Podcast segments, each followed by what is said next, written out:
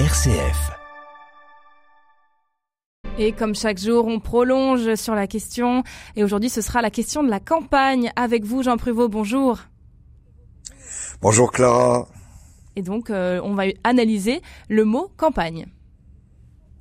Voilà, alors ça fait dix ans que je donne chaque matin cette chronique avec un grand bonheur auprès de nos amis, que je salue de tout cœur, et je m'apercevais hier que j'ai traité plus d'une fois le mot campagne, parce que régulièrement notre vie politique est marquée par ce mot, et c'est un mot qui est en définitive plein de fraîcheur, si je pense aux fleurs de la campagne, et rude hein, pour celles et ceux qui font campagne électorale. Il faut en effet reconnaître à tous un investissement énorme, on n'arrive pas à la présidence sans démontrer ben, une grande résistance.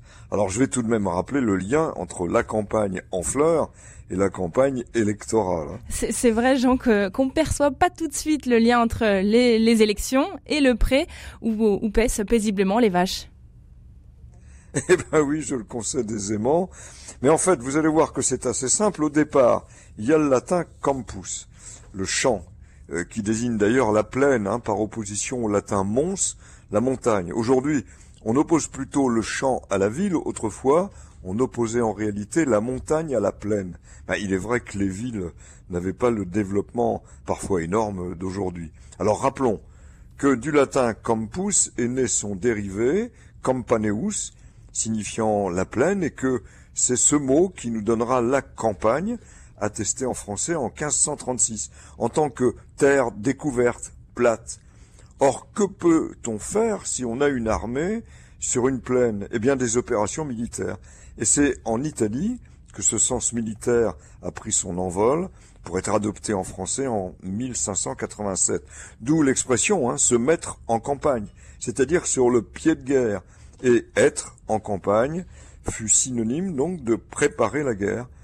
Par analogie, bah, ce fut une période d'action, de propagande, et voilà comment en 1798 apparut le sens politique, d'où en 1813 la campagne parlementaire.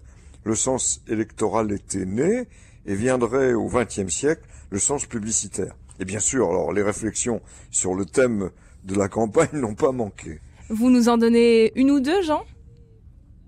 Bah volontiers. Alors d'abord presque cynique, cette réflexion de Napoléon Bonaparte.